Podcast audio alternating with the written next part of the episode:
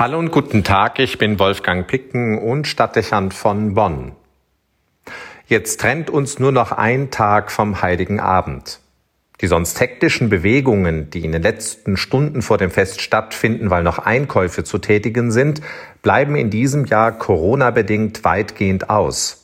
Lediglich vor Lebensmittelgeschäften und an den Ständen von Wochenmärkten bilden sich gegenwärtig noch Schlangen von Wartenden. Vermutlich wird also in diesem Jahr die Ruhe bei vielen schon vor dem Fest einkehren.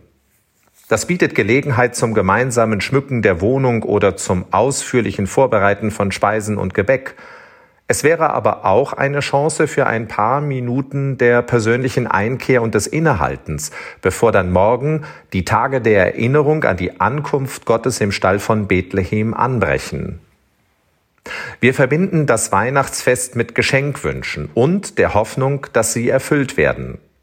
Das greift zurück auf die Sehnsucht des Menschen nach der Nähe Gottes, der im weihnachtlichen Geschehen durch die Menschwerdung Jesu entsprochen wird.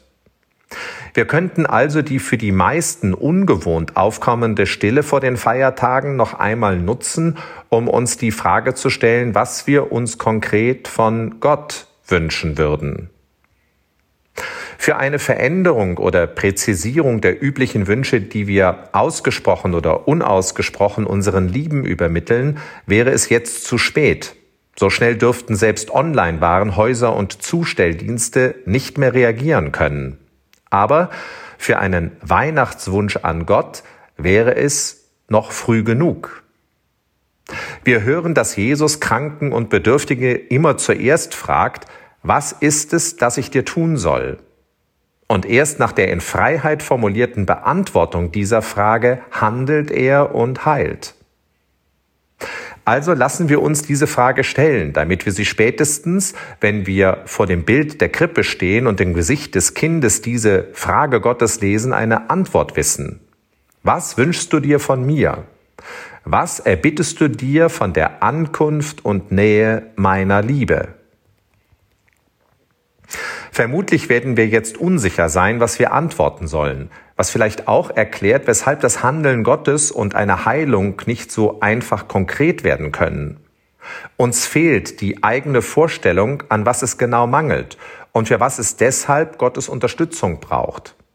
Also würden wir lange Texte sprechen und ohne klare Ordnung eine Fülle von Dingen nennen und sie gleichrangig nebeneinander stellen. Aber gefragt ist nach dem Zentralen, nach dem, was fundamental und grundsätzlich ist, was ich gerade als existenziell betrachte oder aufgrund meiner persönlichen Situation dringend benötige. Was wäre das für mich, der eine Wunsch, der allem vorausgeht und nach dem meine Seele verlangt? Vielleicht auch eine Bitte, die mich gar nicht selbst betrifft, sondern einen anderen Menschen oder die Welt oder die Gesellschaft, in der ich lebe. Was wünsche ich mir? Wie wird am morgigen Abend meine Antwort sein, wenn Gott mich fragt und mich mit seinem Segen berühren und in mir Heilung in Bewegung setzen soll? Wir sagen, Selbsterkenntnis ist der erste Schritt auf dem Weg zur Besserung. So ist es wohl. Und sie ist auch der Anknüpfungspunkt für das, was wir die Gnade Gottes nennen.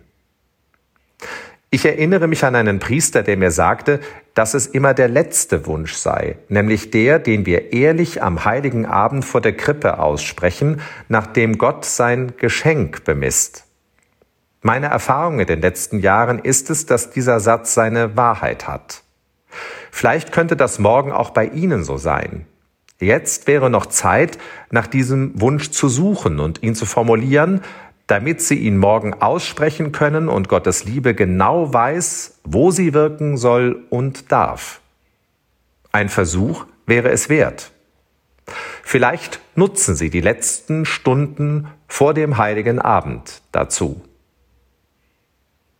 Wolfgang Picken für den Podcast Spitzen aus Kirche und Politik.